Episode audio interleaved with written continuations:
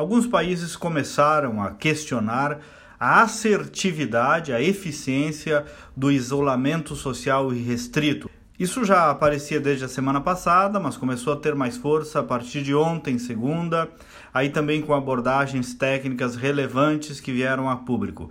E o questionamento vem inclusive da área da saúde. Alguns estudos e alguns precedentes questionam a eficiência do isolamento, inclusive para a questão da saúde. A tese é que o isolamento ajudaria a conter a transmissão comunitária do vírus mas pode prejudicar a saúde de outras formas, também custando vidas. Mas atenção aí, ninguém precisa ficar nervoso, nós todos estamos apoiando as iniciativas de isolamento desde o começo. Eu mesmo estou em isolamento aqui em casa com as minhas crianças desde a semana passada com a minha esposa e noto que os governos também estão procurando acertar.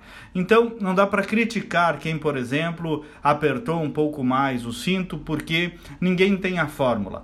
E diante da dúvida é absolutamente compreensível e até adequado que se peque pelo excesso de medidas e não pela falta delas. Mas justamente por isso, por não termos certeza de nada, é que não podemos fechar a cabeça para nenhuma possibilidade.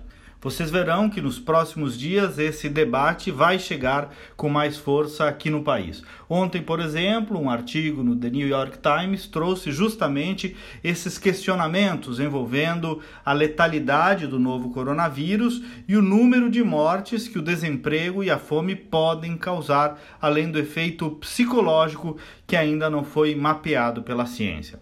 O texto, com base em cientistas renomados, sugere um isolamento mais mais pontual, focado em pessoas mais ameaçadas, notadamente idosos, pessoas com doenças crônicas e baixa imunidade e também por menos tempo de isolamento. Enfim, é uma abordagem, mas repito, não estou defendendo isso até porque não sou cientista e, ao contrário, apoio todas as medidas tomadas até aqui. Mas não podemos nos fechar, fechar a cabeça pelo passionalismo do momento. Não podemos fechar a cabeça para nenhuma possibilidade em estudo. Gestão de crise exige avaliação e reavaliação a todo momento. O certo é que todos aqui são a favor da vida em primeiro lugar.